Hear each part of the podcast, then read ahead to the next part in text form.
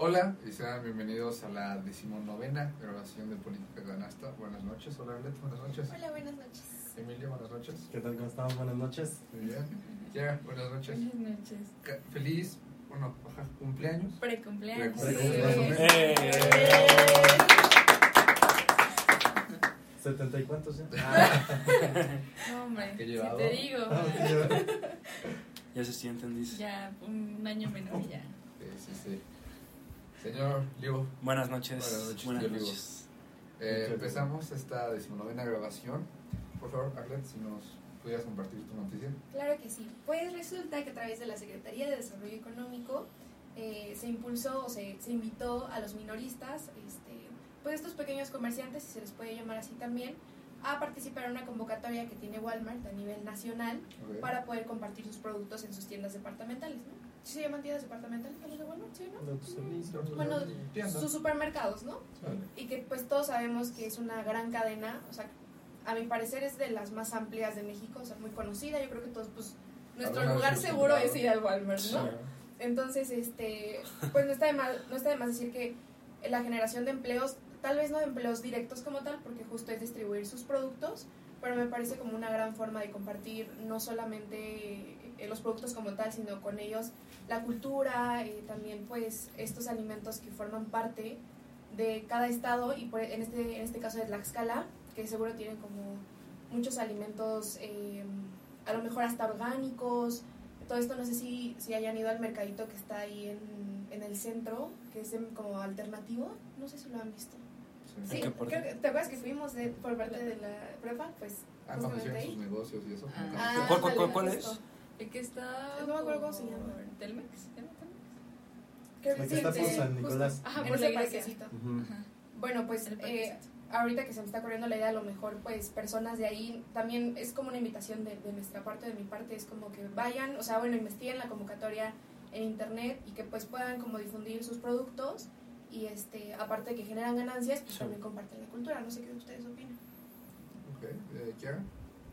Eh, pues sí, siento que está bien que los apoyen de esa forma. Lo que me preocuparía un poco es que a veces siento que estas como multinacionales se aprovechan mucho del trabajo de, los campo. minoristas Sí.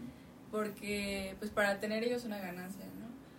Porque tra- siento que a veces tras ese discurso de, ah, los queremos ayudar, queremos que, este, que crezcan, pues también hay muchas cosas que ellos van a sacar ventaja de eso, ¿no? Se los abaratan. Y pues yo creo que sí, no sé, no sé cómo va a funcionar, si les van a pedir alguna ¿Comisión? una comisión, ajá, no sé, no sé cómo funcione, pero no creo que sea como de, ay, vendan ahí libremente, no les doy el espacio, Sí. la verdad.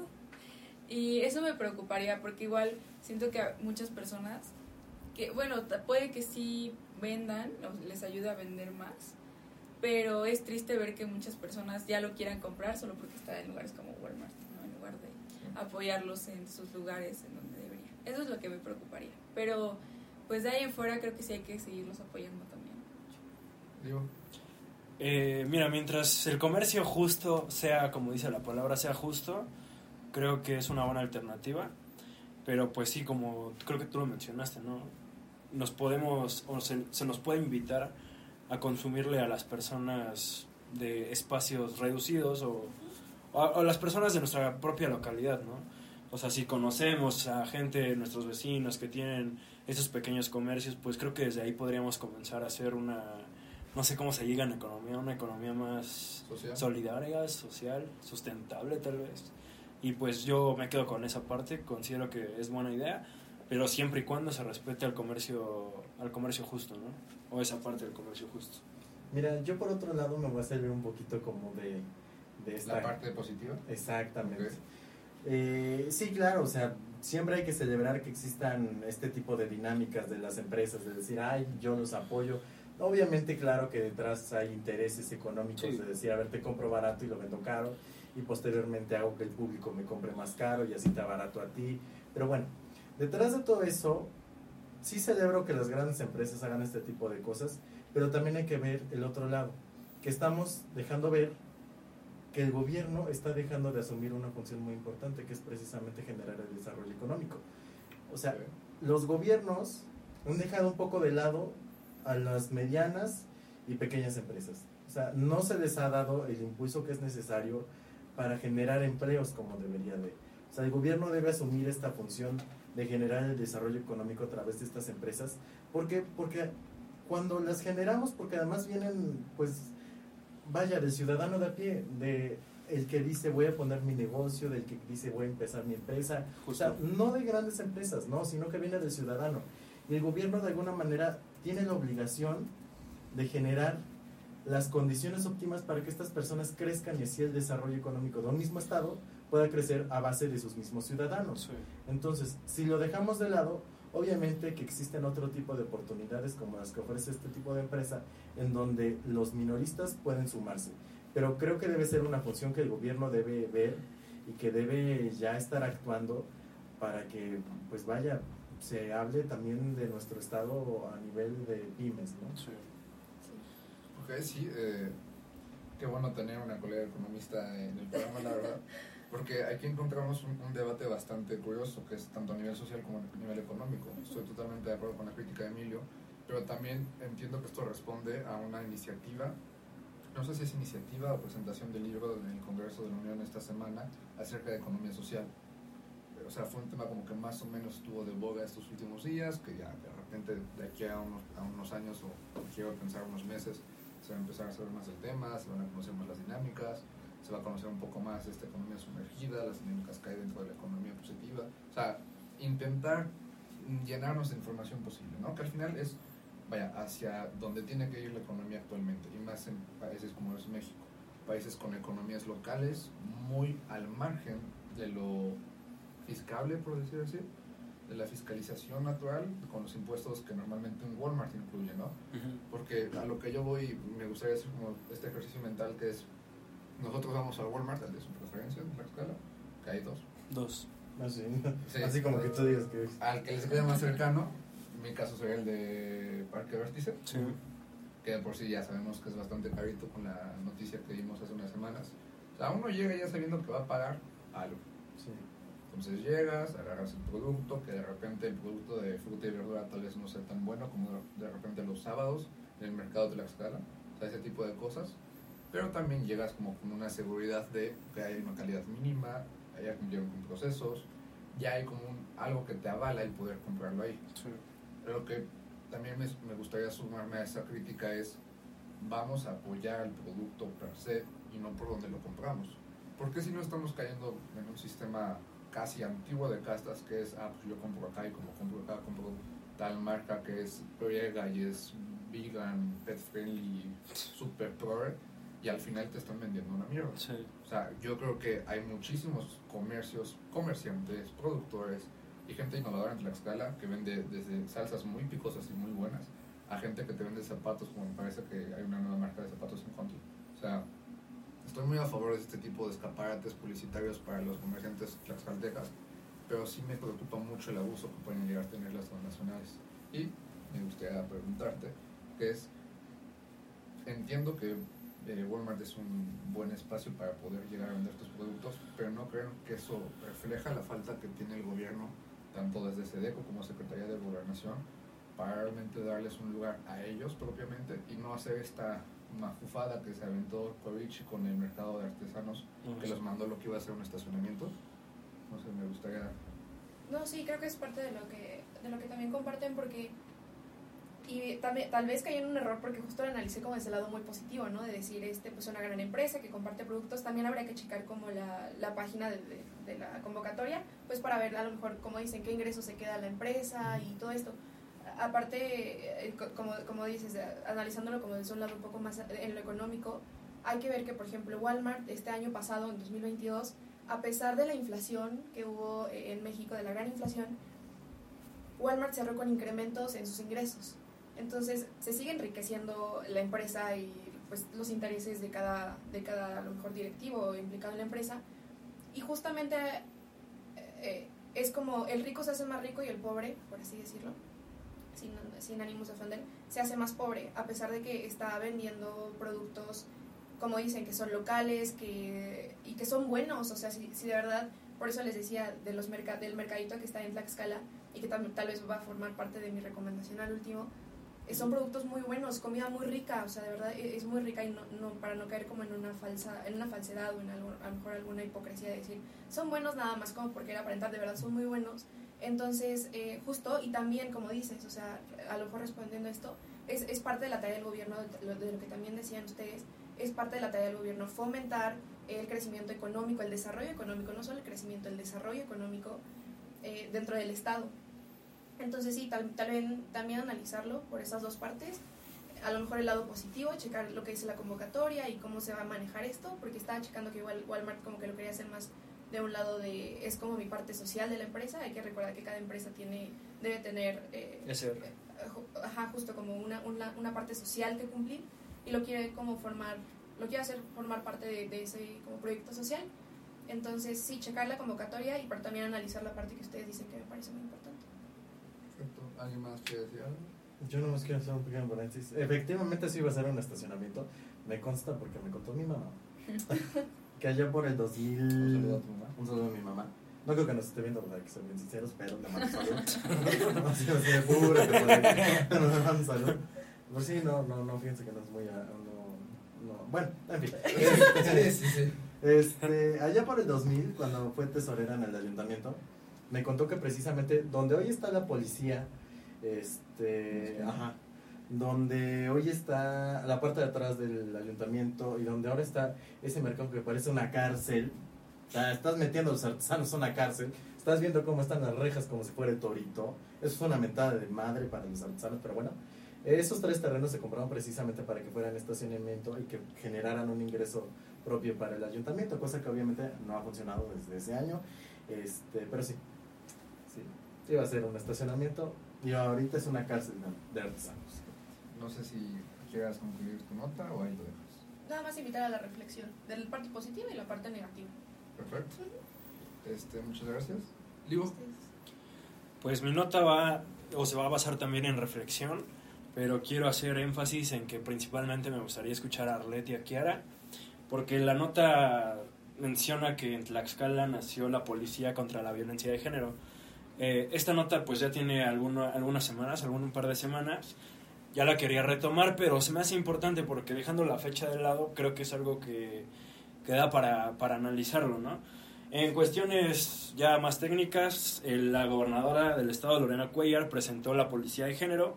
Esto para combatir la violencia de género, para que estén al pendiente, en este caso, de las niñas y, bueno, de las mujeres en general, y para que puedan encontrar bienestar y superación después de que desafortunadamente tuvieran algún problema, ¿no?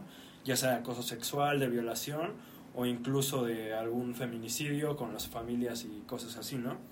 Afirmó la gobernadora que prevenir y combatir la violencia de género eh, ha sido una de sus prioridades en su gobierno desde que empezó.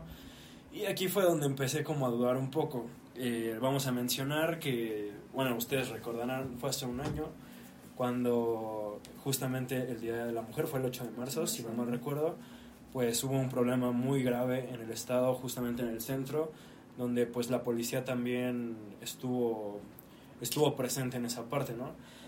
Dejando de lado un poco ya la nota, lo que dice, tecnicismos de cuándo fue, qué fue, qué, se hizo, aquí ya viene la parte de reflexión que yo quisiera llegar. Yo estuve preguntándole a compañeras y amigas del estado de Tlaxcala y les pregunté directamente que, qué sentían o qué opinaban de, esa, de esta parte, ¿no?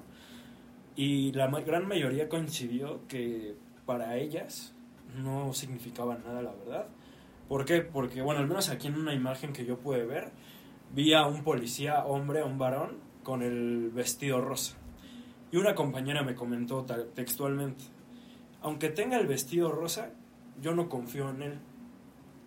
Con justa razón lo dijo, ¿no? O sea, bueno, lo comprendí, ¿no? Y en palabras más, palabras menos me comentaban que nada más era como tal un movimiento para que vean que en verdad se está haciendo algo. Pero yo quisiera preguntarles, ¿ustedes qué opinan de, de esta parte de, de la policía rosa? ¿Qué, ¿Qué opinan? ¿Quieres empezar ya? Sí. Adelante.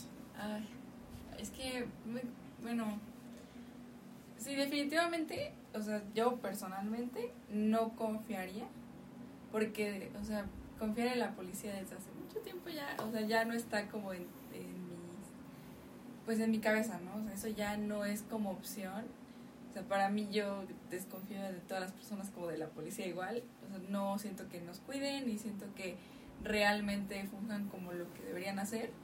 Y sí creo que este tipo de, bueno, esta como perspectiva que ahora se le da de pues no debería ser necesaria si realmente los policías están capacitados para atender cualquier tipo de, de este de violencia. Yo, yo entiendo que si es como de, no sé, policías mujeres para mujeres, pues pueden sentirse como más este, cuidadas, ¿no? Cuando Sí, sí, entiendes, sí, eso, eso es cierto. Eh, yo no confiaría tanto tampoco, porque te digo que sí ya es como algo con, este, pues en sí lo que es la policía, porque desde lo que pasó, la verdad es que yo en el gobierno actual de Tlaxcala no, no confío eh, para, o no, no creo que tengan perspectiva de género.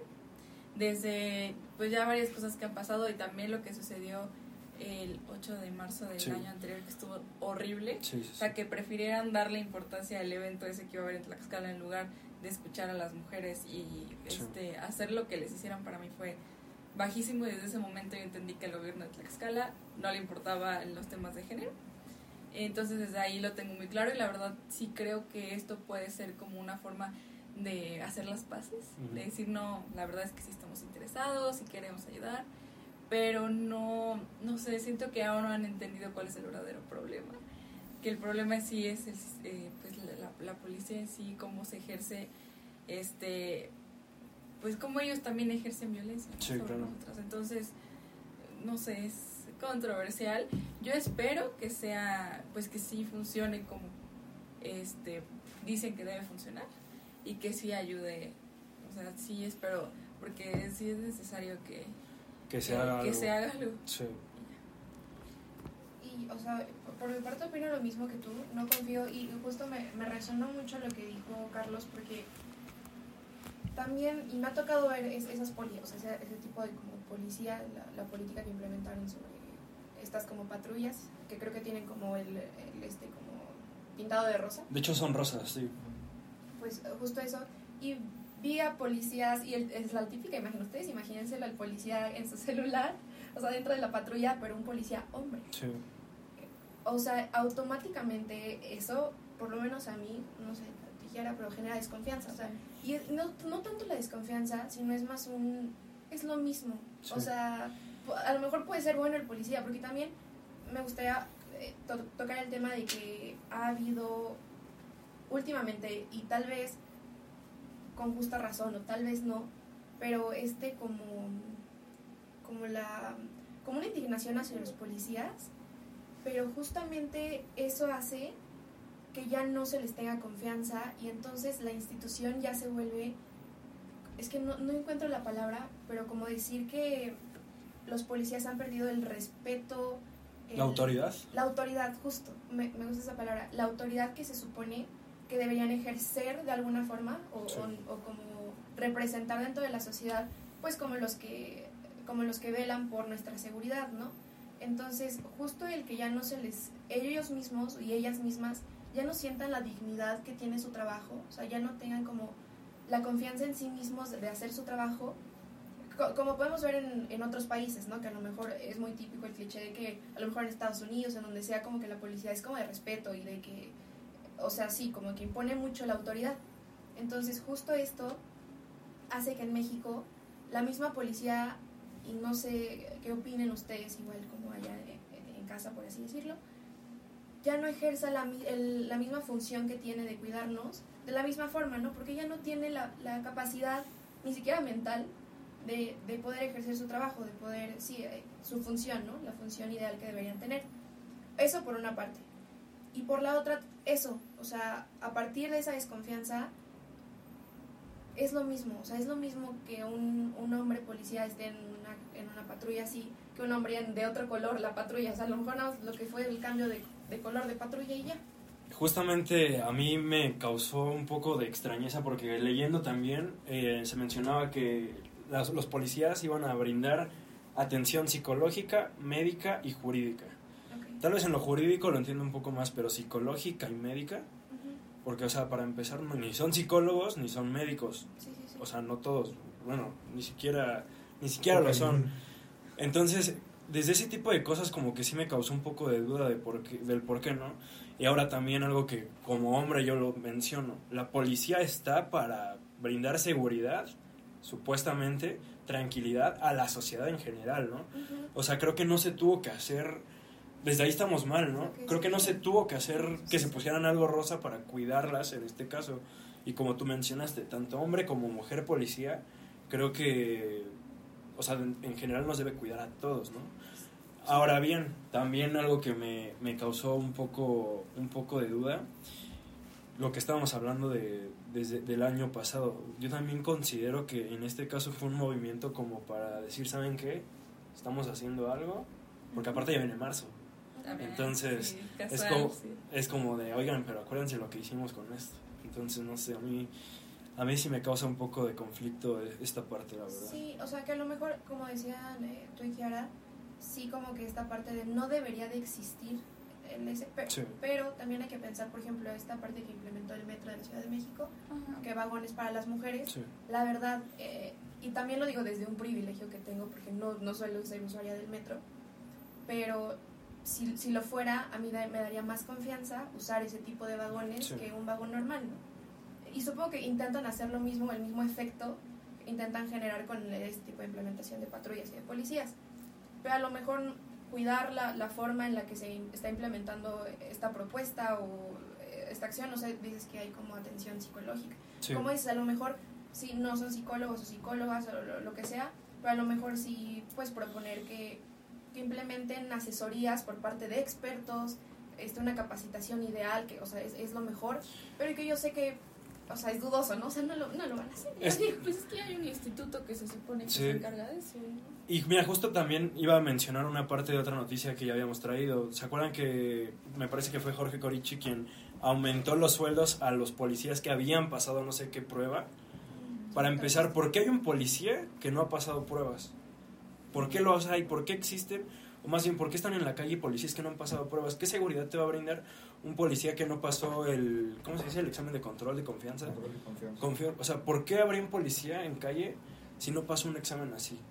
O sea, no me voy tanto a los sueldos, me voy más bien al motivo. ¿Por qué hay un policía de, de- con ese con esa preparación, con esa nula preparación? Eso es, esa es más que nada mi pues mi inquietud, ¿no? Sí. ¿Y ustedes qué opinan? Ustedes, ya los hombres. Nuevamente, yo echándole tierra a todo. Pero, o sea, hay que ser bien sinceros. A ver. Y, eso lo veo en mis clases. Todas las políticas públicas tienen una estructura muy marcada. Que de hecho, me acuerdo perfecto que yo vi esos temas en la prepa y decía, ah, esa es una tontería. ¿Quién usa el marco lógico? Bueno, no sé si estás, supongo que sabes el marco lógico. Y matrices de indicadores de resultados. Bueno, el punto es que todo ese tipo de estructura se debe hacer para llegar a un diagnóstico clave de cuál es el problema, cuáles son sus causas, sus efectos, cuáles son sus soluciones, el fin, el motivo y demás cosas que se necesitan para armar una buena política pública. Ahora, ¿qué es lo que estamos viendo? Que abundan las políticas públicas de tipo paliativas o de tipo reactivas. Entonces, es, ya tengo el problema, en vez de operar, pongo una curita y que siga la hemorragia, ¿no? Entonces, ¿qué es lo que necesitamos? Una, que exista una estructura real para armar políticas públicas, porque cuando tenemos esa estructura vamos a atacar el problema de raíz.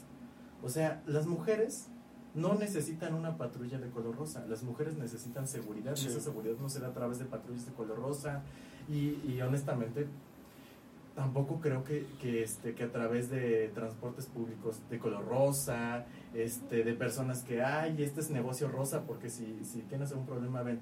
No, o sea, ¿qué es lo que realmente se necesita? Atacar el problema de raíz. O sea, armar problemas que vengan desde las raíces de la ciudadanía, desde escuchar cuáles son los problemas reales que tienen las mujeres en el día a día. No solamente atacar el problema de manera paliativa, porque lo único que estás generando es un sentido de decir, yo ya cumplí, pero no estoy atacando el problema ni voy a acabar con el problema. Se está disfrazando nada más. Exactamente, nada más se está disfrazando el problema, nada más se está disfrazando la solución y al final de cuentas no vemos que exista realmente un combate a esta problemática.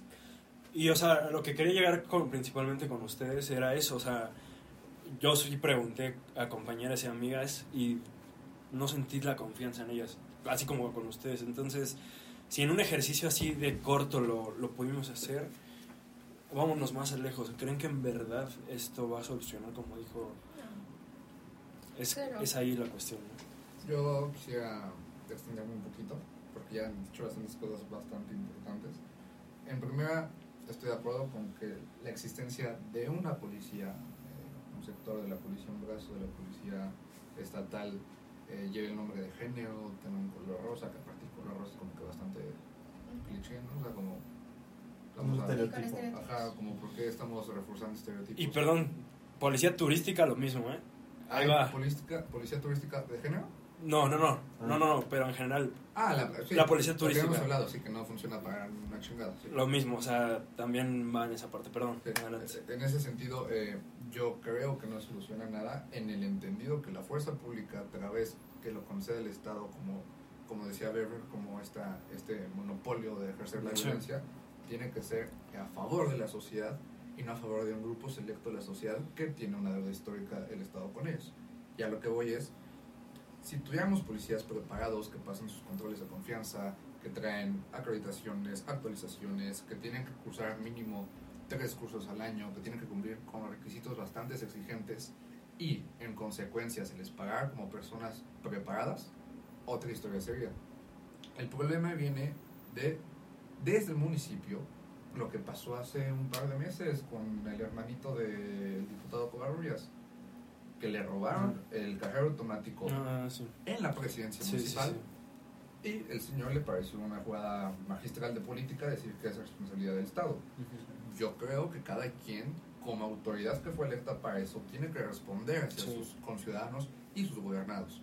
Porque si nosotros esperamos a que Lorena Cuellar, tal, tal, tal, digan, miren, vamos a hacer esto y vamos a solucionar, no. A lo que quiero intentar abordar con lo que tú dices de las políticas públicas, me parece que necesitamos congresos como este tipo de, de lugares en los cuales las mujeres puedan dar su punto de vista, los hombres podamos dar nuestro punto de vista y en general la sociedad una especie de sorteo cívico en la cual se escucha a todas las personas dentro de una comunidad. Porque si nosotros pensamos que las políticas que designen desde un despacho por el centro de Tlaxcala van a cuidar a las mujeres que viven hasta nativitas, estamos muy alejados de la realidad. Y tristemente, en este cine del curita y la operación, muchas veces es más fácil decirle no tienes nada a pesar de que te venga ya ahí con un hueso salido y cambiarlo, porque cambiarlo representa un costo político, lo que hemos hablado infinidad de veces. Aceptar los errores genera un costo político. Solventar esos errores genera una certeza electoral Sí. que muchas veces los partidos políticos, sabiéndose incapaces, no están dispuestos a hacerlo. O sea, es más fácil tapar el sol con un dedo que ponerte a trabajar y ponerte a hacer las cosas, lo cual es tristísimo. Y yo quería preguntar, porque es una opinión bastante personal, yo creo que los vagones sí son útiles en el sentido que son una dinámica de transporte en el cual las mujeres solían ser eh, abusadas sexualmente, en Sí. el cual solían ser hostigadas. Yo no estoy de acuerdo con la policía de género porque sería como una revictimización de las mujeres en un sentido que ya de por sí te van a hacer algo y todavía te van a tratar como de manera especial porque, no sé, o sea, siento que sí es válido ciertas partes, acciones afirmativas, porque para eso se deben de construir, pero me gustaría escuchar a Arlette Iquier. Sí, bueno, por ejemplo, a mí me parece importante y los escucho y con todo el respeto y, y a lo mejor yo no quiero que, que se malentienda ni nada y justo como que es lo que yo, a lo que yo invito, a- o sea, yo siempre voy a invitar a la reflexión y como, sí, o sea, sí, o sea, al autodescubrimiento, si le quieren llamar. Esto que decían y la analogía que hacías del curita, ¿no? Vamos a ponerlo en un sentido de perspectiva de género, porque yo no quiero que ese curita se confunda con perspectiva de género porque justo, eh, y también lo que decía Kiara, o sea, se supone que todo lo que, ahora todo lo que se tiene que hacer, y, o sea, me, me iba a disculpar, pero no, porque así tiene que ser, todas las políticas públicas que se implementen para toda la sociedad, y justo desde la deuda histórica de la que hablas con las mujeres, para con las mujeres, se tiene que hacer desde una perspectiva de género. O sea, y justo, y a lo mejor sí se puede confundir con esto de, de las patrullas de, de este color y que, como dices, son como más un parche que se hace para que no se ataque el problema desde la raíz, no se tiene que confundir con las legislaciones, con proyectos este, que se presentan ante, el Congreso o ante di- diversas instituciones que se hacen bajo la perspectiva de género. Entonces esa es como mi aportación. No confundir este curita que a lo mejor se, trata de, eh, de parchar algo que se tiene que abordar desde la raíz con algo que también se tiene que ver con perspectiva de género y sí enfocado al problema actual y real, de verdad real que existe, de violencia contra la mujer. Sí, sí, coincido en, en la parte que, por ejemplo, los vagones. Esa no va a ser la solución. Pero para nosotras momentáneamente sí puede funcionar, porque pues muchas veces en esos espacios sí nos sentimos muy inseguras. Entonces, pues sí, no es la solución, pero eh, en este momento nos puede ayudar a evitar, ¿no? A reducir los acosos en el transporte. Eh, pero sí concuerdo en que también al gobierno le encanta hacer cosas así en lugar de atacar también desde el fondo. O sea, se deben a, hacer poner estos curitas para poder este pues disminuir a lo mejor un poco este tipo estas violencias eh, pues sí que, que suceda lo menos posible pero también ya se tiene que poner a trabajar para atacarlo desde el fondo y sí a mí me molesta mucho que lo- en los gobiernos traten de hacer este tipo de cosas y que también eh, por otra parte hagan otras que no están tan padres no entonces también han, han confundido mucho la perspectiva de género los gobiernos con mm, bueno no confundido sino más bien se han aprovechado de la perspectiva de género Sí. para echarse flores y, Y, para decir que están haciendo algo y cuando ni lo están haciendo bien ni se ve que les interesa porque ellos mire o sea si funcionara bien esto o este este esta policía no tuviera resultados o de verdad el gobierno estuviera haciendo otras cosas ah y aparte pone una policía se ve está- diferente Sí, ¿no? justamente eso pero el hecho de que no han hecho nada y de la nada llegan con una policía que o sea Nadie la pidió. sí, No, no, deja tú que nadie la pidió, o sea, eso es, como tú dijiste, si desde el fondo se atacara esto, pues todavía, ¿no? Tal vez no lo ¿no? cuestionaríamos, sí. Pero también yo considero, y ya para cerrar mi, mi noticia, no sé, siento que se están buscando votos con esto también. también. Es- Entonces- lo, han- lo han ocupado a su favor. Y es que es, es justo eso, o sea, ocupan este tipo de problemas que son delicados, Sí. que tienen un problema de trasfondo que se debería atacar para beneficio propio y eso no está, no está nada padre. Gracias. Gracias por tu noticia. Eh, pasamos a una noticia de otra naturaleza. de, de otro estilo.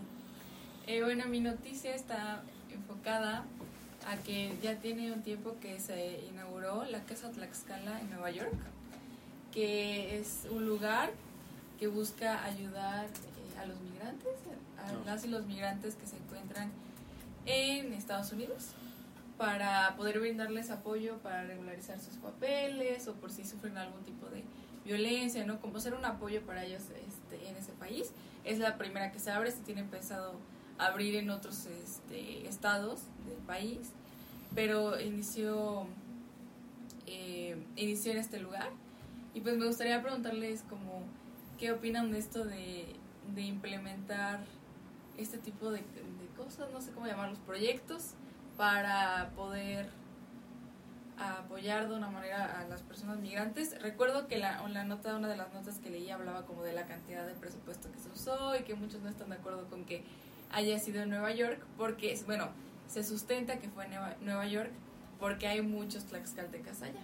Que la verdad eh, me puse a buscar cifras y no encontré en ningún lado cifras que dijeran que allá hay muchos tlaxcaltecas. La verdad no, no sé de dónde las sacan, pero ellos dicen que Nueva York es uno de los lugares donde más hay y yo tengo mis dudas de por, pues por lo que es Nueva York, pero sí también vi algunas notas que decían que sí estaba teniendo resultados, o sea que sí había tenido muchas consultas, pero no sé a la larga cómo esto funciona, no sé qué ustedes.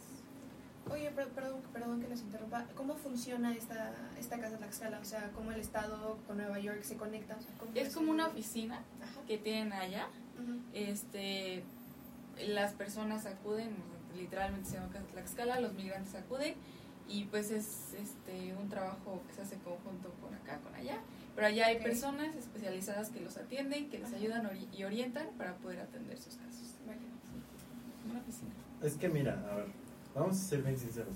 Eso ya existe y se llaman consulados y están en todos los estados de Estados Unidos. Entonces, honestamente, yo no le veo el motivo para abrir una casa Tlaxcala cuando realmente ya existen oficinas de gobierno y que además están institucionalizadas a través de la Secretaría de Relaciones exteriores, que es la que es la encargada precisamente de ver este tipo de temas, no entiendo porque además tampoco y nuevamente me voy a la Constitución, tampoco están dentro de las atribuciones eh, constitucionales de un gobierno del Estado el ver asuntos de manera exterior eh, al, al país. Entonces, mm, se me hace a mí algo un poquito redundante, dado que ya hay ese tipo de, de oficinas, repito, se llaman consulados, y todas las personas eh, mexicanas pueden ir a estos consulados para el tema de papeles, trámites, este, denuncias, etcétera, etcétera, etcétera. Entonces, como que a mí no me deja eh, algo positivo, a mí no me suena que sea algo que realmente pueda trascender. Y ahora, me pareció una mala práctica, o ahí tú sabes que en política, bueno, ustedes saben que en política nada es casualidad. Y como Ah, que noté que- raro. Ya, sé que. Sí, sí, ya sé. Entonces, se me hizo muy raro el que no hubiera un convenio entre el gobierno del estado de Tlaxcala y la Secretaría de Relaciones Exteriores y que de repente el gobierno del estado solamente lo haya hecho solo en vez de llamar a la Secretaría de Relaciones Exteriores, que es como debería ser de manera competente. Entonces, mm, en este tipo de cosas, porque sí ha sucedido con otros estados, vemos a un secretario de Relaciones Exteriores junto al gobernador inaugurando este tipo de oficinas. Entonces, como que a mí me sonó más bien a un... Me ¿Una gusta. Sí, o sea, aún no le hablan más celebrar porque no es mi gallo. Entonces, mejor me hago yo mi chamba y dejo a la Secretaría de Relaciones Exteriores de un lado, que es como se supone, o bueno, no se supone, como debería de ser. ¿no? O sea, no es por parte del gobierno esta iniciativa, es más bien, es por parte del gobierno esta iniciativa y no es más de una asociación civil. Ah, exactamente, Ajá. es por parte del gobierno, gobierno. del Estado, Ah, más no de la Secretaría de Relaciones Exteriores Sí, como debería ser. ¿Qué opinan? ¿Ustedes qué opinan? Ah, no, nada más quería mencionar que justamente estoy investigando y dice que Casa Tlaxcala está a tres calles del consulado mexicano allá en Nueva York. Exacto. Entonces sí. ¿Qué más está al lado de Casa Puebla? Sí, sí, sí. De hecho, es el mismo edificio. De hecho, es el mismo lugar. O sea, es que sí, yo, tampoco le veo tanta la necesidad, la verdad, porque también estoy como Arlet, sinceramente no sé exactamente qué es lo que dan. Aquí puedo ver que dan asesoría de papeles acreditados, de este actas de nacimiento y todo es eso. en un consulado. Pero es que es justo eso, eso lo haces en, en un consulado y no sé, Sí, no sé, siento justo que... por eso pregunté, porque dije, Ujú. ¿cómo si ya existe el consulado? O sea, por eso dije, a lo mejor es una asociación, asociación civil. s- pero no. Siento que es más como para darle nombre, para darle vistas, no sé, no sé la verdad. Mira, que yo sepa y que yo me haya así como que informado que tampoco crean ustedes que, uy, Emilio fue a ver hasta Nueva York cómo está el- la situación. Reporteando para política de estamos desde Nueva York onda. Pero más bien es como para un tema de conectar a las personas con sus familias y hacer que todo el mundo se abrace, así como, Eso era, de como hecho, en- sí. ajá, Sí. esa es la idea Diciembre, principal. diciembre, ¿no? Sí. Exacto, o sea, es como el programa de Carmelita Salinas en, este, en las mejores, hasta en las mejores familias, así donde se abrazan. Sí. Es precisamente les ese- vayan a eso lo que se busca.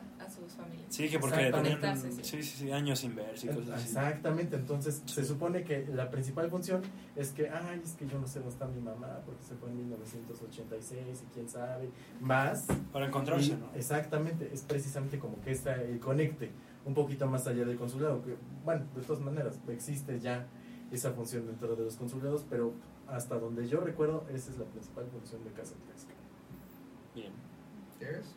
Ya, ya, ya, ya voy. Es que justo, o sea, mi confusión era por eso. Y, y les digo, o sea, porque dije, si ya existe el consulado, ¿por qué tiene que haber esta institución? No, no, ni sé cómo llamarle porque, o sea, está, está así. Y a lo mejor hay que analizar las diferencias, ¿no? De resultados, no sé, el consulado que, qué este, actividades haga y qué, qué actividades haga, además de dar abrazos de personas que se reencuentran en Casa Tlaxcala.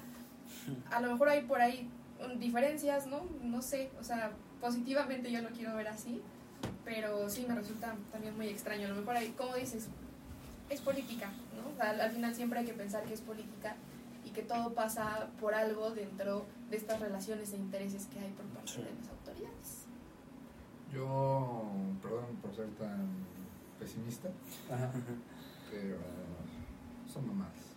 Ya, ay, oye, Son mamadas con el respeto de las personas presentes, pero son mamadas.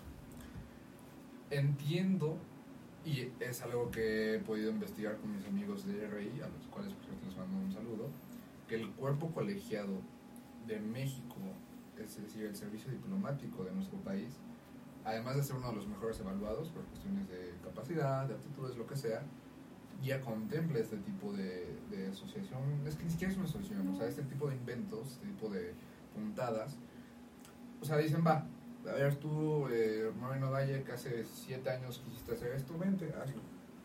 A ver tú, Lorena, que lo quieres hacer, hazlo. Tal vez no sale la foto de Marcelo Ebrard y Lorena ahí cuando lo fueron a inaugurar, pero se entiende que no podría estar operando una casa Tlaxcala como fuera de la ley, ¿no? O sea, de alguna manera se tuvieron que haber pu- puesto de acuerdo porque si no, pues no tendría razón de ser. Si de por sí es, resulta una instancia poco relevante, llegaría a ser hasta incluso a un tema de ilegalidad, pero en ese sentido, yo sí quisiera volver a una parte más humana. O sea, dejando esto en claro, que creo que todos estamos de acuerdo, que si ya está para algo los consulados, y, y hay bastantes en Estados Unidos, dada la diferencia que tiene México en Estados Unidos, va, que hayan las casas, casa, casa Mérida, casa, Ah, sí. casa Aguascalientes, lo que sea, perfecto. Yo creo que si ya está esa instancia, entonces deberíamos intentar ir un poco más, ¿no? O sea, si ya están cobrando, pues que les quiten el sueldo, ¿no? Sí. Que no solo se dediquen a reunir familias, sino generar políticas públicas de movilidad social, de becas, de crecimiento, de trabajo. Porque si vamos a crear una casa Tlaxcala, no esperemos a tomar la foto una vez que tengamos la oportunidad de ir de viaje. O sea, si, si existe la casa Tlaxcala, tiene que tener una razón de ser más allá de una foto.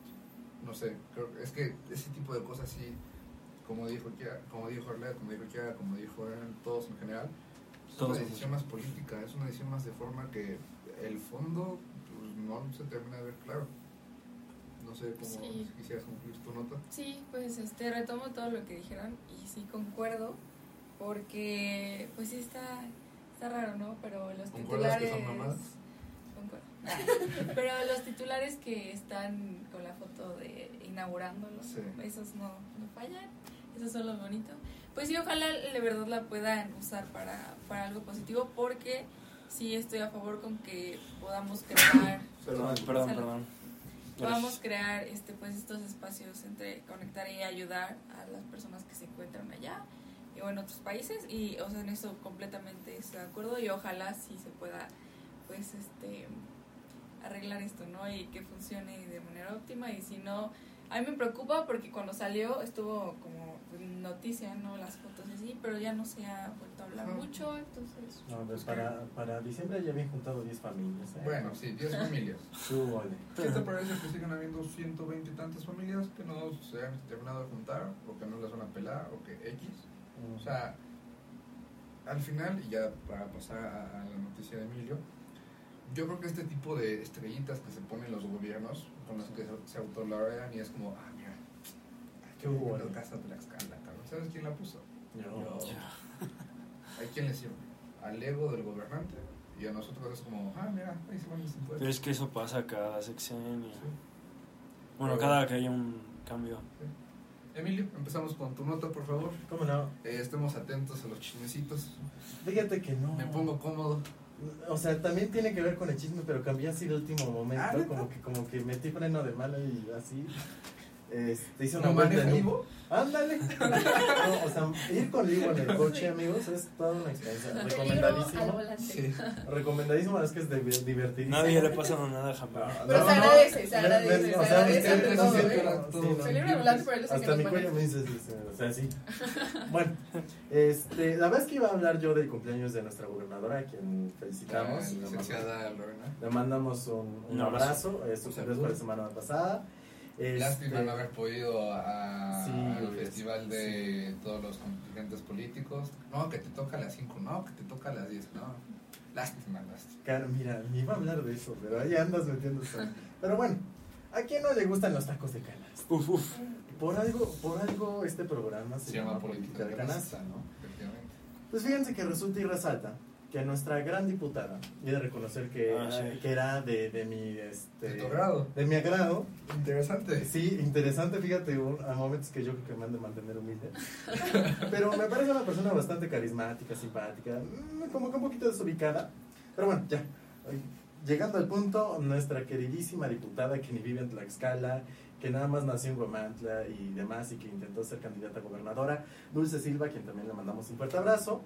Este, Líder, líder, También líder, líder. Sí, también, este, presentó la iniciativa para que los tacos de canasta tuvieran denominación de origen. ¿Por qué? Emilio, ¿me permites una pequeña observación? Claro. Eh, normalmente cuando uno no llega a asistir a clases dices, oye, güey, pásame el apunte, cabrón. Sí. O en clases en línea, pues ya te ponías a ver la grabación, ¿no? El problema es que, digamos que Arlet ya tocó esa nota, güey. No me diga. Por eso El- intenté la como... clase pasada. Ajá, por eso como que estaba hablando La clase de... pasada. Sí, sí, sí. Sí, no me preguntaste así, oye, compañerita. Tampoco ¿Qué viste el programa. ¿Qué no. dijo el profesor? Ah, bueno, entonces vamos a rebobinar. Fíjense que el cumpleaños Quedaste. quedé, quedé como payaso. Por favor, en la edición le van a poner. No sé editar, güey. No, le vas a poner, ya sabes. O sea, yo he visto tus ediciones. Oye, mínimo haber hecho, pues, cállate y así. No, te quise dejar hablar. ¿Para qué te privo de algo también? Sí, está bien. Pero no, no, no, a ver. No, no. La Ah, semana pasada todos compartieron nuestra opinión. Ok. Es valioso que tú compartas la tuya sobre ah, bueno, ese, esa bien, propuesta. sí, tres, ¿eh? tres. Ah, sí, está bien. Ahora, aquí le insertas la de la semana pasada, pones un clip de la semana pasada y pones la mía. Más Sí. clips. No, no, no, no, no. Simplemente, a mí lo que me molestó, honestamente, más allá del chisme de lo que presentó la diputada, fue lo que dijo Lady Tacos de Canasta. Ah, sí. Eso me indignó. Nuestro compañero. Ah, sí, Igual lo también, tú. también lo dijimos. Ah, no, eso sí lo dejé porque No, es serio, yo lo dije. Sí, no, no, no, sí. pero Sí, dijo algo, se pronunció Ah. al respecto, ¿no? Ajá. Sí, es lo que, Lo- lo lo que que dijo Kiara. sí. sí. Y según ella era más de Ciudad de México. Ah, ok, Y ya. que según se los llevaron de Ciudad de Ya México, los conoces. famosos. y en fin, en total, el cumpleaños estuvo muy bonito. Se llevaron tambor y todo. Sí, y no, sí. Ay. Mucha gente se presentó, pues ya saben. ¿Entre ellos quiénes? Ah, pues todos en el Bolívar. Este, y ya, pues eso es todo. No, fíjate que bien interesante esto. O sea, a ver, no nos hagamos. O sea, este tipo de parafernalias de que, ay, el gobernador es su cumpleaños. O sea, no son nuevas. O sea, también pasó con los gobernadores anteriores. O sea, yo me acuerdo perfectamente. pasando, Y seguirá pasando. O sea, a ver, el lamebotismo es enorme y se va a seguir dando en todos los gobiernos. Entonces, a ver, yo me acuerdo perfectamente de tener eh, personas cercanas que trabajan en el gobierno. Ay, es que va a ser el cumpleaños del gobernador.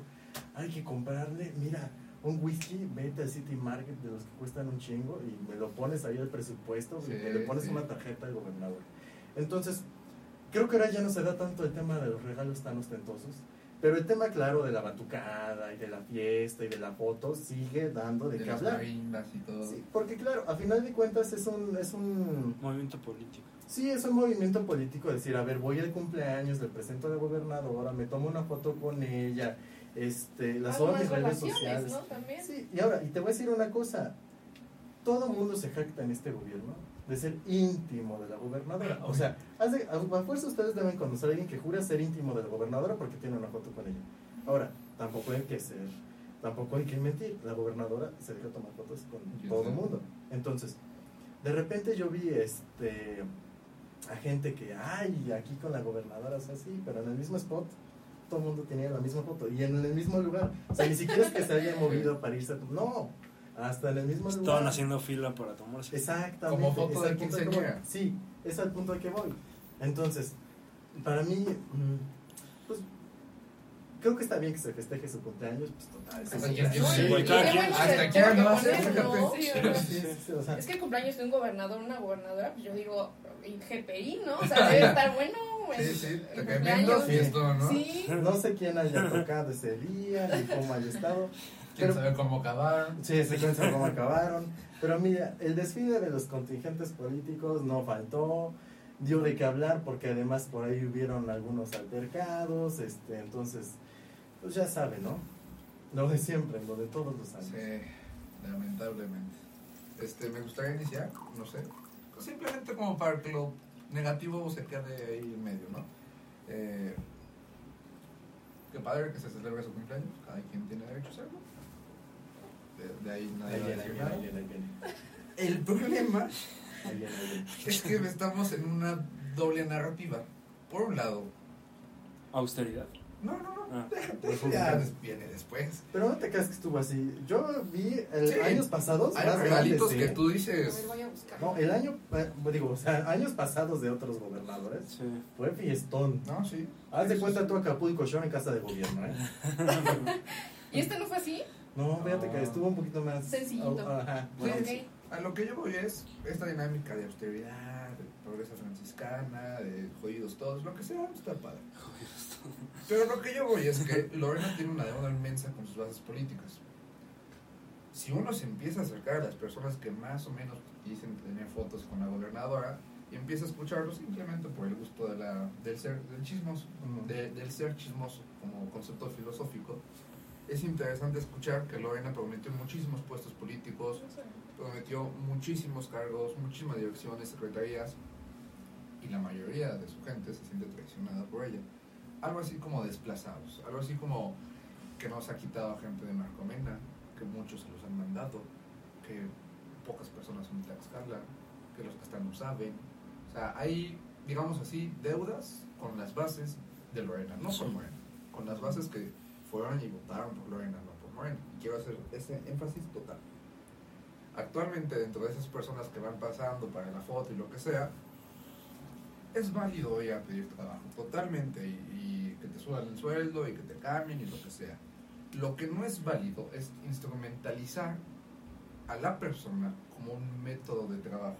Es decir, yo no creo que sea justo que, que por el hecho de, ah, le voy a regalar algo a Lorena, a ver si así me da trabajo, es como una, un garante de lo que debe de ser. A lo que yo voy es generar, y esto es una crítica que tuvimos hecho desde siempre, carreras de funcionarios públicos. O sea, gente que se dedica a la función pública, porque hay Y separarlo de lo político. así, y que nadie tenga que ir a, ¿sabes qué? Chingas, man. me voy a gastar todo mi, todo el aguinaldo, todo el, el- la paga del mes, lo que sea. Y te voy a decir una cosa, ¿eh? Hay presupuesto dentro de las dependencias Ah, claro. precisamente establecido para el regalo. Digo, o sea, eso no sale de Y para gobernadores, secretarios, o sea, eso, Sí, Lorena sí, es la más llamativa al ser gobernadora, pero eso se da en todos los niveles. Claro. A lo que yo voy es hacer un reclamo a, a México en general y a quien quiera escuchar lo que es, estamos a gente preparada, no a gente que se tome fotos, estamos a gente que sepa, no a gente que quiera, estamos a gente que esté comprometida con la función pública y no con la función para los suyos. Sí. Y, y en ese sentido sí me molesta mucho porque puedes tomar mil fotos, puedes estar en todos los mítines, puedes cualquier cosa, pero eso no te garantiza que debes de llegar, porque los que llegan normalmente están porque son muy manejados. Y felicitarla, evidentemente eso no es nada contra ella, sino contra el sistema tan Pues lamentable en el que vivimos. Sí, totalmente.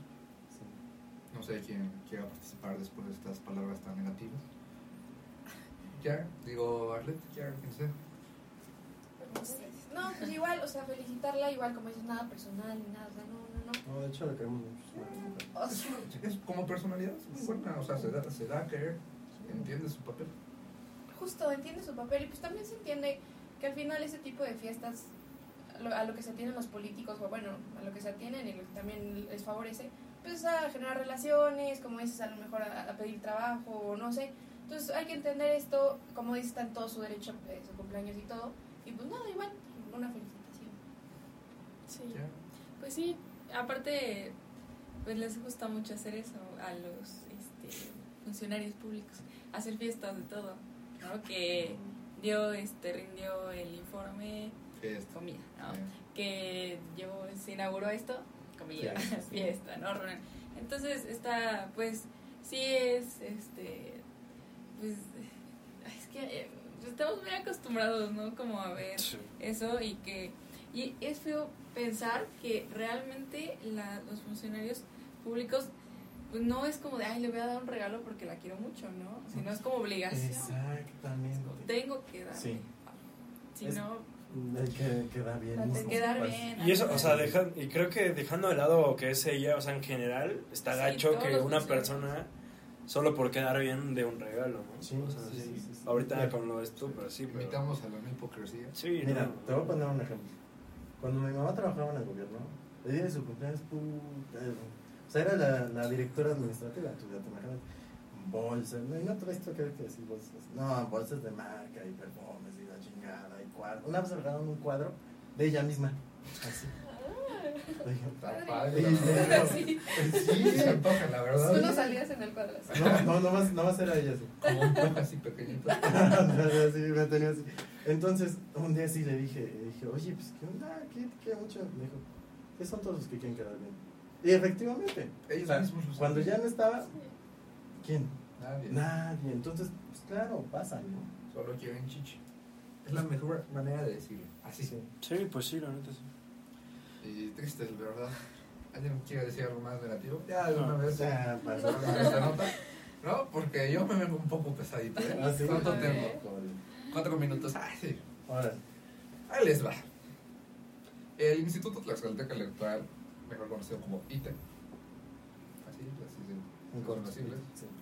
eh, generó, citó a un seminario, que me parece que solo fue eh, de manera presencial, porque no puedo encontrar ningún video, acerca de la importancia que tienen las redes sociales en la democracia y cómo pueden generar una distorsión a las percepciones de la mayoría. Se mencionaban los eh, grupos de choque virtuales, por decirlo de alguna manera, que son estas personas que generan campañas orquestadas en contra de una persona en específico, en contra de un partido político en específico, y que pierde esta naturalidad y mm, situación orgánica de las redes sociales, porque normalmente, como ustedes saben, y lo hemos visto en Twitter, nosotros mismos lo hemos visto, hemos sido parte de tendencias, hemos tuiteado, hemos apoyado, hemos, vaya, nosotros nacimos con las redes sociales y sabemos cómo se maneja. Sí. Y sabemos en qué momento una persona se ha venido y sabemos en qué momento una Van al live a grabar. Una Ay, publicidad llega. los baños, ¿eh? Efectivamente. O sea, ese tipo de cosas Y hay nosotros una tienda Crocs. ¿Qué onda, chavos? Perdón. no se preocupen.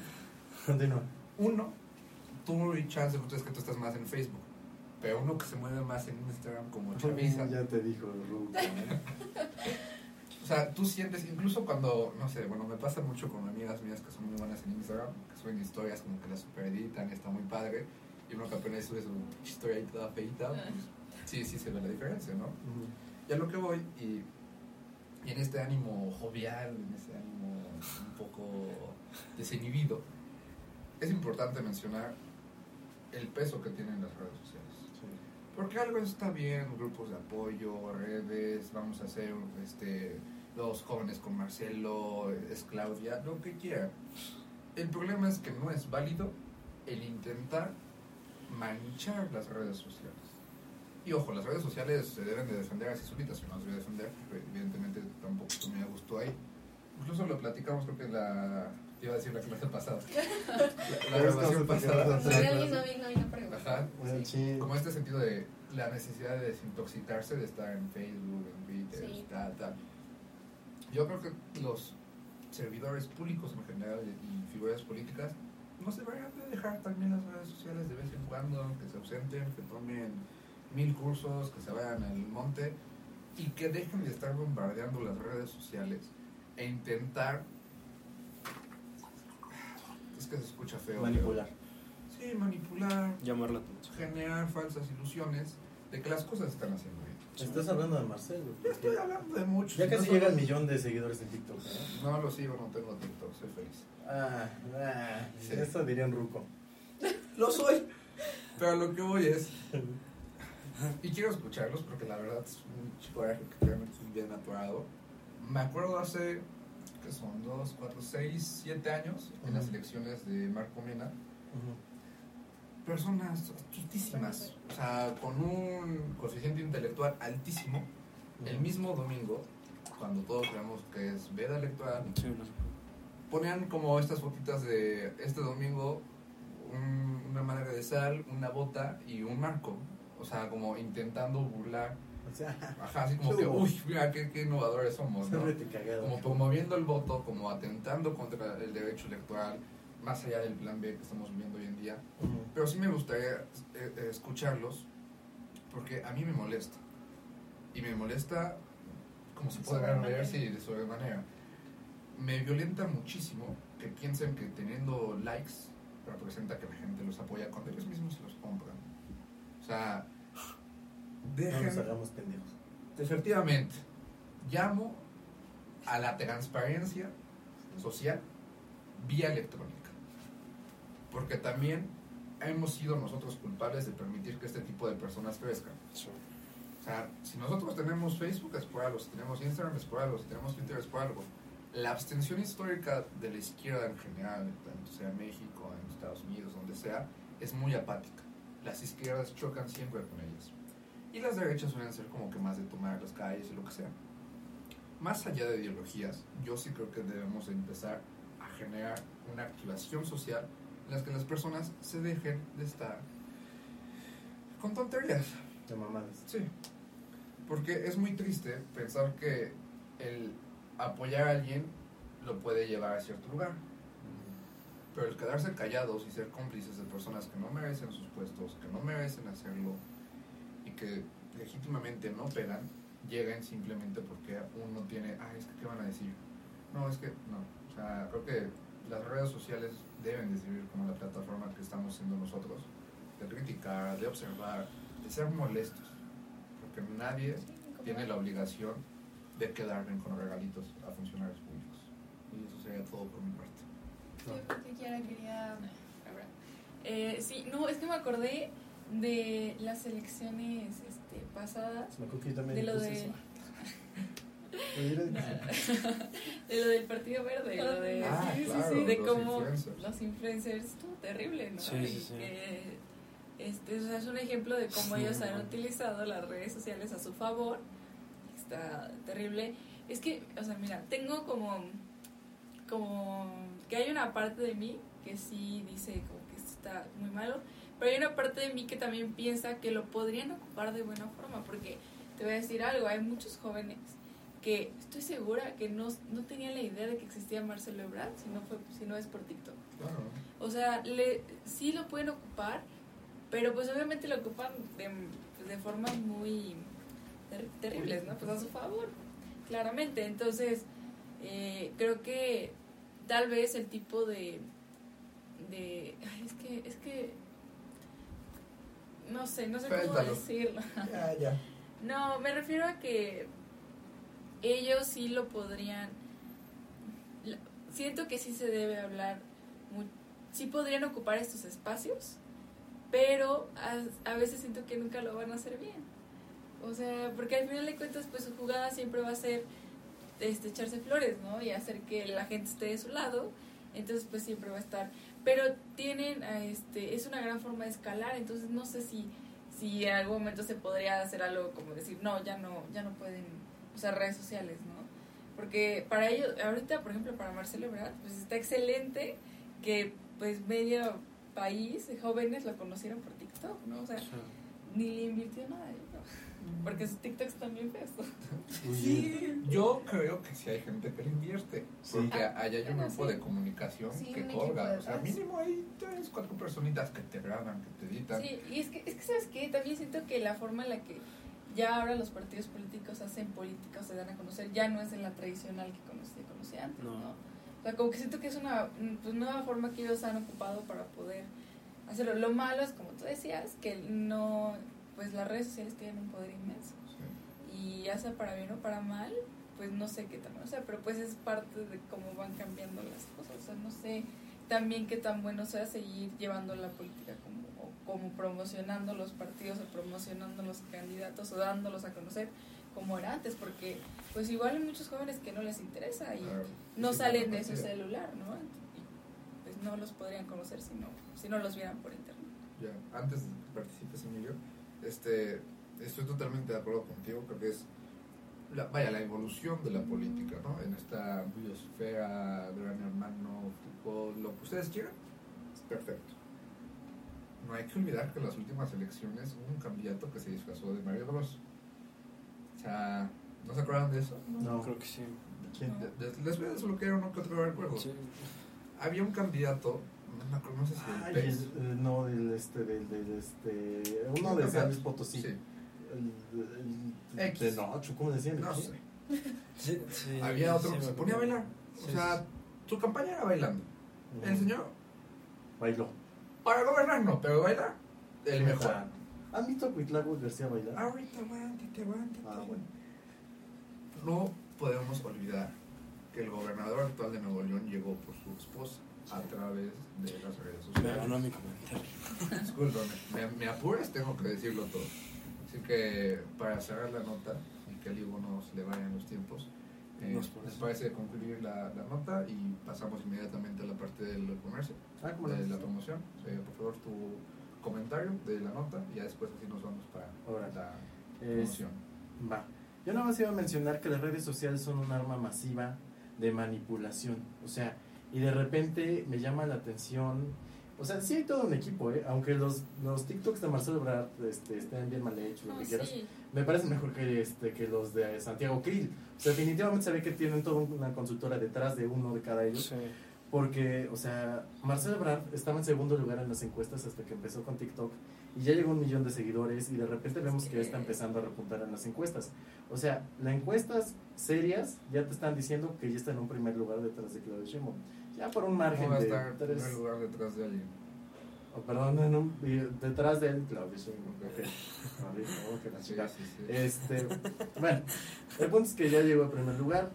Eh, entonces, de repente ves a un Marcelo Ebrard que según ya es ARMY, que BTS, a un Arturo Sardívar que ya es Swift, y ay, a mí me encanta Taylor Swift porque soy rete chavo, ¿no? O sea, señor, no mames, usted lo puso a Felipe Calderón, ¿no? O, o a un Santiago Krill, aquí tengo mi constitución, chavos. Ay, la de bolsillo. bolsillo. Puta madre. Puta No, lo de los conciertos, cuando Claudia dijo que iba a llevar, Ajá. que iba a traer a Harry Styles, y todas, no, sí. Tienen menos gracia que el Es- pinche mantel. Es que, Sí, a ver, sí, sí. o sea, recordemos, esto viene desde hace siglos, chavos, al pueblo, pan y circo. Y funciona, y es la fórmula mágica. que funcionó y sigue funcionando hasta la fecha. Cierro mi punto. Correcto. Yo, o sea, justo a lo mejor viste que estaba buscando a Arturo Saldívar, sí, el, expresidente de la Suprema Corte de Justicia de la Nación. Sí. pero tú ibas a decir que era Swifty. No, ¿Oh, sí? no iba a ir por ese punto, pero hay que recalcarlo porque sí, y también Sheinbaum y todos, o sea, todos ya tienen así su... Sí, es un nichito. fan-. Sí.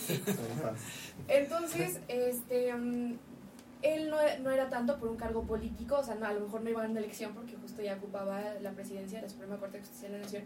Y la verdad, a ver, hay que, hay que resaltar que mis respetos para, para Arturo Saldívar, creó una serie, o sea, bueno, por parte de la Suprema Corte de Justicia de la Nación, se llama Caníbal, que también está investigando, muy buena, y de verdad eh, también como que ha investigado ahí, ha, ha tenido como aportaciones en cuestión de doctrina muy buenas. Me parece que, que ha desempeñado también en cuestión de género una digo un cargo un cargo bueno o sea hi- hizo cosas hizo cosas buenas sin embargo yo viendo sus TikToks de verdad que yo o sea al principio yo decía como ah qué padre porque informaba a la gente o sea de verdad era una, una fuente de información si no si no este a lo mejor como creíble no sé cómo decirlo sí como muy accesible y sí como a la mano y viniendo del presidente de la Suprema Corte de Justicia de la Nación ahorita ya es ministro pero una figura tan importante que guarda la misma relevancia que el presidente de la nación, o sea, la misma relevancia. Entonces, después empecé a ver que justo Swifty y que, que sus compañeros de trabajo, o bueno, los que trabajaban con él, su equipo, iban de tenis, que lo, lo importante era que iban de tenis y que iban cómodos. Y luego creo que igual este, estos trends que son como bailando y como moviendo así, y yo decía, pero o sea, ¿en qué, se, ¿en qué se convirtió esto? Si justo era una cuenta y considerando que es un es, es, es un cómo decirlo es una figura con relevancia pública entonces para mí lo más importante y por eso me estoy extendiendo pero para mí lo más lo más relevante es ocupar las redes sociales por parte de los que van a ocupar un cargo público con una función de mera informa- información ¿sí? ¿no? o sea para difundir la información para difundir a lo mejor las cosas que están haciendo no como un circo mediático de que bailecitos y todo a lo mejor que se hagan un TikTok personal que diga Arturo Saldívar 2.2, no sé, así, sí, justo. Este, que se crean así, pero que no ocupen el, el mismo medio para difundir información y de otro lado como para ganarse a personas como si fueran TikTokers. Así, yo creo que lo- los van a invitar a los miagos, no sé qué, porque ya se lo merecen de sus bailecitos que se hacen. Bien, yo, antes de pasar con el comentario de hagas, solo quiero decir que si las redes sociales son una alegoría de Platón con la cueva, no nos dejemos andar con un par de sombras. Eso es todo. No, es profundo, profundo. Sí, comparto, parece. Les quita mucha seriedad. O sea, ya no son como lo que representaban, lo que hablábamos de, de los policías. O sea, ya perdieron autor, pierden autoridad. Y ya es como. como es que no sé, no, no, no sé también como quienes los aconsejan. No sé si sean sus ideas, 100% que no creo. Este, quienes los aconsejan, pero sí pierden mucha seriedad y quieren. No sé, siento que incluso estarían dispuestos a hacer muchas cosas con tal de encajar. Eso, eso es lo peor, sí, caer bien, encajar en los jóvenes, no sé, esto muy este, complejo. Yo, la verdad, me, me puse a pensar como cuando terminan los debates, que dicen, ganamos el debate. pasaron dos horas y ay, ya ganamos el debate. Y como dijo Arlet, ven likes y creen que ya tienen el poder, ¿no? O más bien que ya tienen el apoyo de la gente. Creo que sí es preocupante que esté pasando esta situación y más actualmente. Lo vimos y ya lo habíamos platicado con Claudia Sheinbaum, con el video del escorpión dorado, que también fue utilizado como para lavar un poco todo, de todo lo que llevaba, de lo de la línea del metro, como de decir de que, ay, es que estamos trabajando y aquí en mi oficina tengo las cámaras del C4. Cuando la gente va y ni siquiera funcionan, o ni se ven bien, o atropellaron al familiar, pero no sabemos quién fue, porque las cámaras no enfocan bien. O sea, ese tipo de cosas a mí sí se me hacen alarmantes. Y como dice Kiara, o sea, sinceramente se ven ridículos, se ven ridículas y ridículos cuando hacen ese tipo de cosas, cuando, cuando todos vemos que quieren encajar. O sea, de verdad, creo que sí da vergüenza, al menos a mí sí me da pena ajena ver a Claudia Sheinbaum. ¿A qué hora te levantas? 4 a.m. ¿Y qué haces? Y pone la canción famosita. O sea, a mí me da pena, sinceramente me da pena la señora, me da vergüenza verla. Sinceramente lo digo, o sea, no sé. Y a Marcelo Ebrard lo mismo, con sus TikToks también. Pero pues es lo que vende. Y creo que ya lo habíamos hablado un poco antes el marketing que ellos tratan de vender. O sea, sinceramente creo que desde ahí va funcionando su campaña desde ahorita, con lo de hashtag es Claudia, por ejemplo. Creo que ya nos salimos un poco de lo que es Tlaxcala, pero creo que si volteamos a ver municipios y a presidentes municipales es lo mismo. Entonces, como no sé quién lo mencionó, o sea, ven que a uno ya le funcionó con Alexa, yo también quiero hacer lo mismo. Cuando en verdad, si nos están viendo, se ven ridículos haciendo eso. Sí, perdón, y ya, perdón, perdón para cerrar. Eh, no tratan, o sea, porque yo he escuchado que muchos de ustedes dicen tratan, tratan de yo veo los comentarios de las personas y, y, genuinamente están como, o sea, si dicen así de que no, yo te amo, Shane, yo te amo, Ebrad, o sea, y yo digo, o sea, no es que estén tratando, lo están de cierta forma, yo, yo sé que debe haber algún grupo que sí digan como, ay, no, qué cringe, o como decimos, qué horror, ¿no? O sea, qué miedo. Pero un grupo muy importante desde mi perspectiva sí, sí lo están logrando, o sea, sí está logrando su cometido de a lo mejor como influenciar ahí un poquito en, en las elecciones. Ya, pero esto. Este, pasamos a la parte de la promoción de manera inmediata, expedita y absoluta. Y de manera chinga. Así es que, fíjense que hoy yo vengo a promocionar, ya lo he promocionado, pero no tenía exactamente el lugar, o sea, en donde sí, o sea, ya me di cuenta. ¿Mande? ¿Vas a repetir? Sí, pero ya tiene rato. O sea, eh, ah, espérate, es que no había dado ya la ubicación. A. No, les iba a comentar acerca de la marca de Santana. Ah, ok, sí, sí, sí. O sea, eh, para poner, o sea, es un buen lugar para comprar chamarras, por ejemplo, yo me compré esta chamarra, está muy bonita y me sale muy buen precio. Es de una marca que se llama Beckland, que es de Santana, y de hecho tienen una sucursal en... Hay una en Galerías Tlaxcala. Ok. Y hay otra en donde está la calle principal a la altura del, creo que Santander, al ladito del cuidado con el perro. Ya. Pero no a la altura esa que sino la que sube. Más para acá, ¿qué ah, Ándale. Al ladito de las zapaterías. ¿Cómo se llama, este, perdón? Beckland. O sea, así, ahí hay un, como un pequeño, este, una pequeña placita. Ahí dentro, ahí tienen hasta el fondo, a la derecha, una tienda muy buenos precios, bastante bonito. Muy bien. Yo el mercadito que les dije, el mercado alternativo, por favor vayan y consuman. Me parece que se ponen los viernes, ¿no se acuerdan ustedes? Los viernes. Me parece que los viernes, muy buena comida, muy buenos productos y eso está. Muy bien. Digo, yo, la casa de Coyote, la casa del Coyote se llama, está frente al estadio Espi, o ¿cómo se llama así, no? Sí. Frente al Espi, eh, son alitas, papas, o sea, para ir a ver un partido, para ir con tus amigos, o con tu novia, tu novio, con quien sea, la verdad se come bastante bien. Alitas, papas, hamburguesas, todo ese tipo de cosas.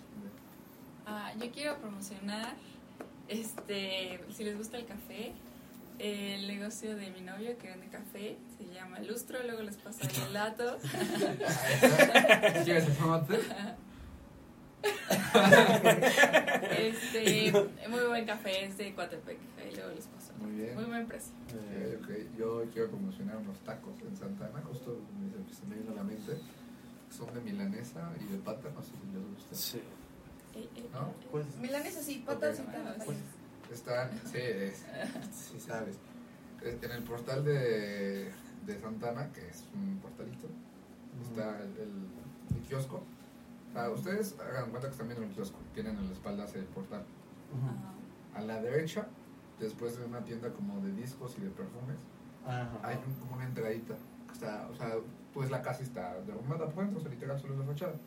Pero en las noches, no sé si viernes, sábados y domingos o solo viernes y sábados. Pero mientras sus compras también. Literal. Y son muy buenos. La señorita que te atiende me parece que se llama Adriana. Uf. O sea, vale la pena. Sí. Sí. Ah, no, no, no. Momentos Sí, sí, sí. La señorita que te.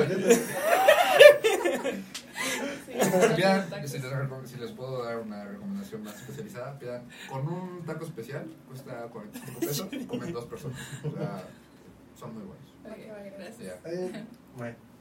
No, pues no, no, no, ya para que se cierres. Ah, pues, ah, aprovechando, eh, felicitar a mis papás porque cumplen 21 años de casados. Bravo. Aguante, la verdad, que aguante. Yo de repente ya es como, híjole, bueno. Sí, imagínate, yo ni me aguanto solito. 21 años juntos y está cabrón. Pero bueno, esto ha sido todo por este, esta semana. Es decimonovena grabación. Muchísimas gracias, Ale. Muchísimas gracias, Emilio. Hermano, muchas gracias. Kiara, gracias a nuestro invitado especial.